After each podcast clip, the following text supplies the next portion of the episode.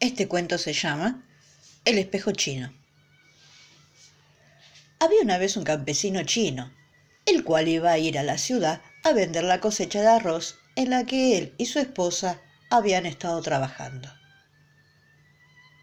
Su mujer le pidió que, aprovechando el viaje, no se olvidase de traerle un peine. El hombre llegó a la ciudad y una vez allí vendió la cosecha. Tras hacerlo, se encontró y reunió con varios compañeros y se pusieron a beber y a celebrar lo conseguido. Después de ello, y aún un poco desorientado, el campesino recordó que su esposa le había pedido que le trajera algo.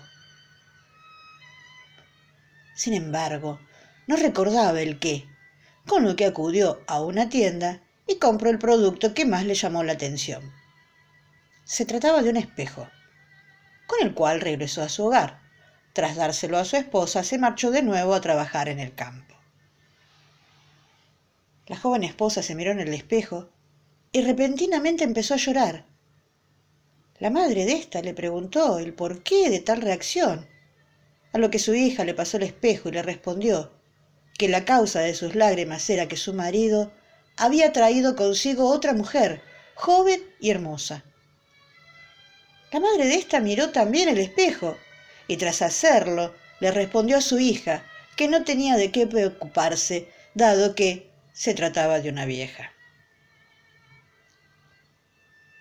Este es un cuento de origen chino, de autor anónimo. Se trata de una narración muy breve que tiene diferentes posibles interpretaciones, pero que, entre otras cosas, nos habla de cómo nos vemos nosotros mismos reflejados en el mundo y la diferencia entre cómo nos creemos que somos y cómo somos en realidad. A menudo subestimándonos o sobrevalorándonos. Para entender el cuento es necesario tener en consideración que ninguno de los personajes se había visto jamás reflejado en un espejo, no sabiendo qué es lo que ve realmente. Así la esposa no es capaz de comprender que la joven hermosa que ve es ella misma mientras que la madre tampoco ve que la anciana que observa es ella. También se observa que mientras la primera se preocupa porque considera que lo que ve en el reflejo es más hermoso que ella misma, la segunda prácticamente se burla de su propia imagen.